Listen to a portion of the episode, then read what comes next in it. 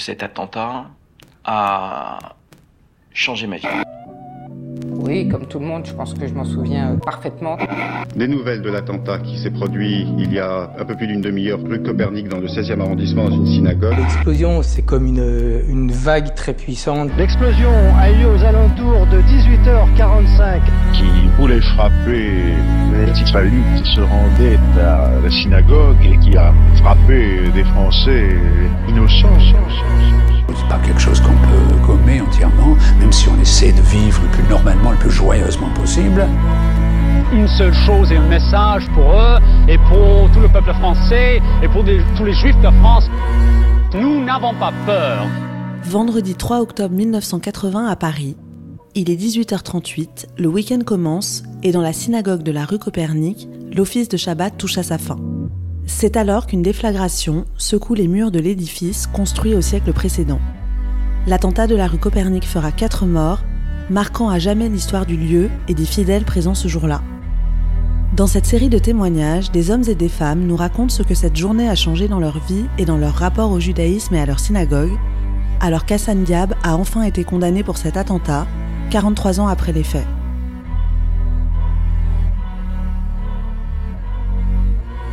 Vous écoutez, le 3 octobre 1980, souvenir d'un attentat antisémite. Michel et Pierre-Olivier Bensaël. Donc le 3 octobre 1980, j'avais 15 ans, je suis arrivé à, la synagogue à Copernic, euh, je crois un tout petit peu après le début, et, euh, je me suis assis en fait euh, à une place habituelle où j'étais, qui était plutôt face à, la Théba.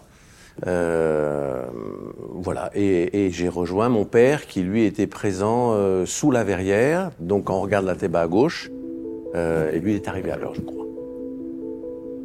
Mon père était administrateur de, de, de la synagogue pendant de nombreuses années, et euh, voilà, donc il avait vraiment pris l'habitude de venir régulièrement à la synagogue.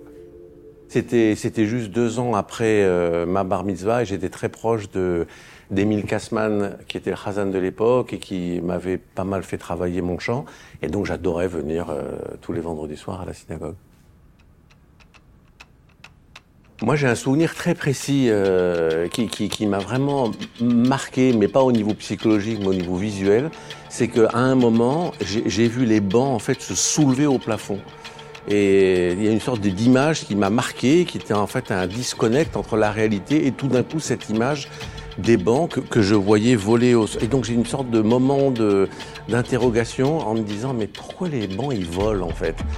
Et je me retrouve euh, assis, euh, enfin, allongé, beaucoup de fumée partout dans la, dans la synagogue.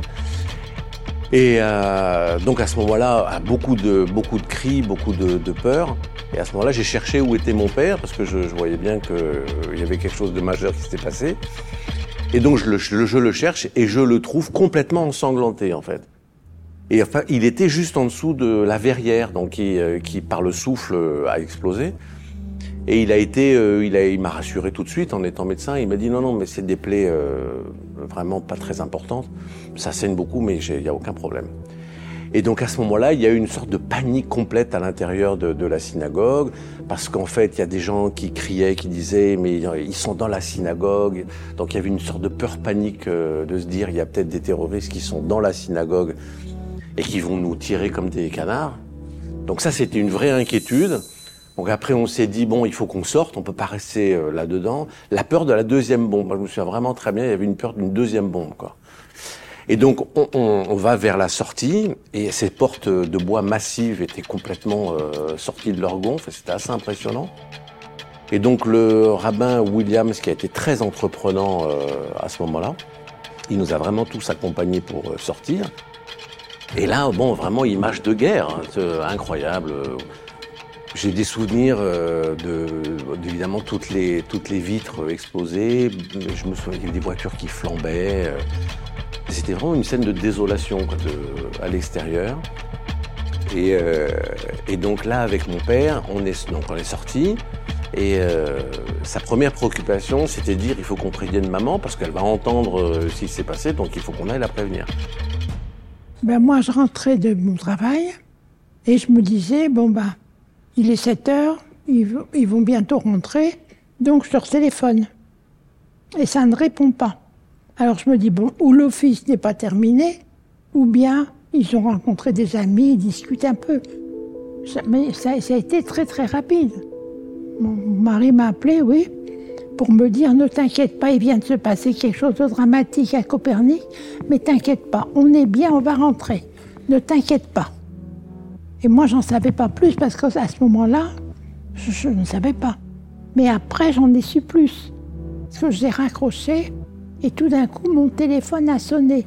J'ai eu au moins, je sais pas, 20 ou 25 coups de téléphone de nos amis qui savaient qu'Henri était à la synagogue.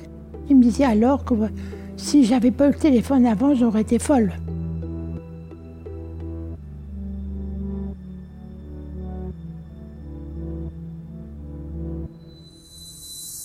Et en fait, là, on a été pris par la mobilisation du rabbin Williams, quoi, qui, nous a dit, mais on, il faut pas qu'on ait peur, on va, on va continuer l'office euh, dehors. Alors, on s'est tous regardés, on a dit, mais celui-là, il vient d'une autre planète, quoi. Dans cette ambiance générale, scène de guerre, Beyrouth, euh, la peur d'une deuxième bombe, pas d'être bon. Et donc, il termine, je me souviens, je, je crois qu'il a fait le Kaddish, comme ça, à la fin. Et donc, on, bon, on est resté comme ça, à terminer cette prière. Et ensuite, on est parti euh, pour soigner mon père dans la pharmacie la plus proche, avenue Kléber. Et voilà, donc on, il s'est soigné rapidement et on a demandé à passer un coup de fil à ma mère pour la rassurer. Et puis avec le peu de mots que mon père avait l'habitude de dire dans des moments tragiques de mobilisation, Michel, il y a eu un attentat à Copernic, mais tout va bien, on rentre. Eh ben, je me suis mariée à Copernic parce qu'il fallait se trouver un endroit où on voulait se marier. Et au début, mon mari, il, a, il allait où, Henri? Il allait à... Place de la Victoire. Et ça, c'était pas pour moi. Et alors, il a parlé à un de ses copains en disant, bah, tu sais, ma future femme, déjà. Ah, il dit, mais alors, t'inquiète pas, moi, je te donne ce qu'il faut. Et on est allé à Copernic formidable. Il y avait du français et de l'hébreu, mais on comprenait tout. Puis en plus, en tant que femme. Alors que mon père était, a été élevé euh, par son grand-père, parce que son père est mort quand il avait 7 ans, il a été élevé dans un environnement hyper traditionnaliste au Maroc. Hein. Mais il a, il a compris, parce parce qu'en fait, euh, il voyait bien qu'il voulait euh, élever une famille dans, dans, un environnement plus libéral, et donc c'est pour ça que cette solution, elle s'est elle, elle s'est imposée.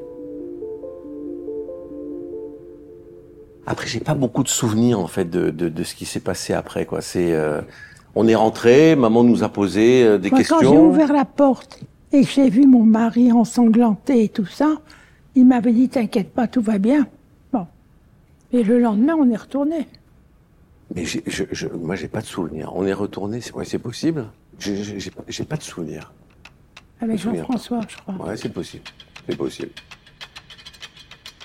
Moi, j'ai été très, j'ai été très impressionné par, le, par la réactivité de la communauté, par la mobilisation de plein de jeunes euh, pour euh, créer le groupe de sécurité. Je me souviens euh, Thierry Laine qui, qui, avait été très très actif à ce moment-là. Euh, donc c'est vrai, Pierre Lévy, il y a eu beaucoup de gens qui se sont vraiment mobilisés. Bon, moi, je me suis retrouvé à préparer euh, mes concours d'entrée aux grandes écoles rapidement, donc c'est vrai que j'étais un peu, un peu pris.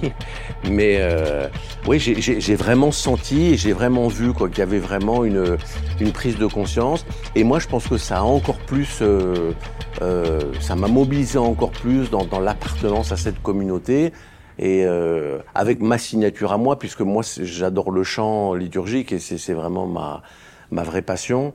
Et je pense que ça, ouais, ça, a accéléré, ça a approfondi ce, lien avec, euh, avec la communauté. Ce qui m'a touché, c'est en fait, pour moi, c'était une vraie prise de conscience qu'en fait, on, de, la réalité, de la haine contre les juifs. Quoi.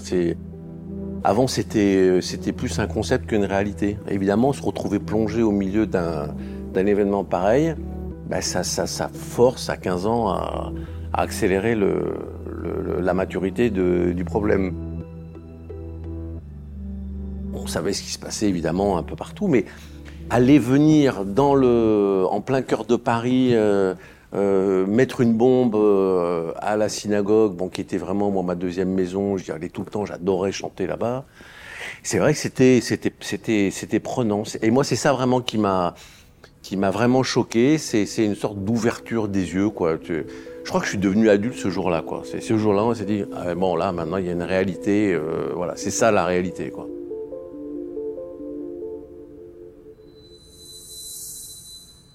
Euh, on était inquiets, ça c'est sûr.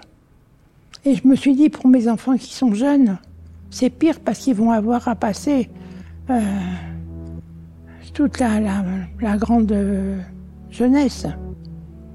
Et dans les écoles et tout ça, l'atmosphère n'était pas toujours réjouissante. Hein. Mais il faut dire aussi que, euh, bon, à, part cet événement évidemment euh, traumatique à l'extrême, moi je peux pas dire qu'on a vécu une jeunesse dans de l'antisémitisme permanent. Nous, on n'a pas vécu ça. On était dans un lycée de banlieue. J'ai jamais eu aucun problème de, de marque d'antisémitisme. Je ne sais pas d'où ça vient, mais on n'a jamais eu ce, type de problème. Donc, c'est l'impression générale, c'est que c'était, on était dans un environnement assez tranquille. Puis tout d'un coup, il y a ce pic de délire, quoi. Euh, après, bon, moi, je me souviens statistiquement, je me suis dit, qu'ils mettent deux fois une bombe à Copernic, c'est quand même assez improbable. Voilà, donc j'ai pas eu vraiment moi d'inquiétude particulière. Et c'est vrai qu'après, bon, euh, euh, on, vit avec cette conscience d'eux, on est attentif, on fait attention, on regarde, euh, voilà, on, est très intégré, on est très. Et à, l'école, ça se passait bien. Oui, jamais eu de problème. Oui, c'est ça, c'est ce que mes enfants me disaient. Jamais. Mon père n'était pas un super communicant. donc il était, en tout cas avec nous, donc il était très dans la retenue. Donc c'est l'ADN de la dynamique de la famille. C'est pas euh, on, se parle à cœur ouvert de tout ce qu'il y a. Donc c'est pas vraiment le, le thème. Donc je, je crois que j'ai aucun souvenir d'avoir une discussion quelconque avec mon père sur le thème. Euh, écoute, comment as, comment tu te sens, comment t'as vécu le truc. Euh, pas du tout. Il y avait une sorte de nécessité de d'être droit, d'être fort, et puis de on s'épanchait pas quoi. C'était pas non, on n'avait pas le, le cœur sur les lèvres quoi. Donc ça a dû générer une, une, une, une empreinte parce que parce que c'est quand même un événement assez assez traumatique.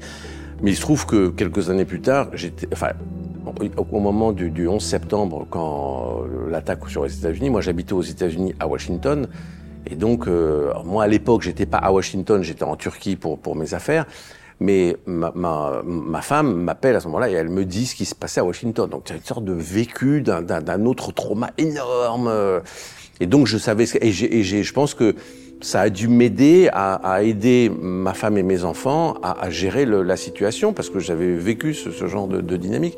Mais bon, j'avais 15 ans à l'époque quand, quand c'est arrivé à Copernic. C'est pas la même chose que quand on est adulte. Mais euh, mais ouais, c'est vrai. Et même je vois même après coup les, les, les gens pendant le procès qui, qui disaient que les gens quand ils entendaient une porte claquer, ils avaient peur, ils avaient non non, moi j'ai rien eu de j'ai rien eu de tout ça. Moi je pense que le moi, je me suis dit, ça m'a beaucoup marqué pendant très longtemps, je me suis dit, mais quelle chance on a eu, quoi. Parce que la bombe ne devait pas exploser à 6h45, elle devait, elle devait, sauter au moment où il y avait 300 personnes sur le parvis à, 7h, 7h10, et ça aurait été un carnage, quoi. Donc, et là, je me suis dit, ah, on est protégé, quoi. Parce que franchement, arriver à, à passer au travers d'un truc pareil, c'est vraiment qu'on est protégé. Pour nous, Copernic, c'est vraiment une deuxième maison. C'est, euh, c'est, on y est très impliqué. On est, mes parents se sont mariés à Copernic en, 60. Euh, on a fait notre bar mitzvah. On est, voilà. Mon, mon fils s'est marié l'année dernière à Copernic, alors qu'il habite aux États-Unis toujours. Donc il m'a dit, voilà, mais c'est le seul endroit où je peux me marier, c'est à Copernic. Donc oui, on, on, on, est, on est très impliqué dans, dans, dans Copernic. Et je pense que ça, oui, ça a sûrement dû, dû jouer. Ces, mauvaises expériences sont des retombées positives quelquefois, hein, de, cimenter ces attaches euh, à, la communauté et à Copernic. Vous venez d'écouter le 3 octobre 1980, souvenir d'un attentat antisémite. Ce podcast a été produit par Milim pour Judaïsme en mouvement. Montage Elisa Azogi-Burlac. Mixage et musique Kevin O'Leary.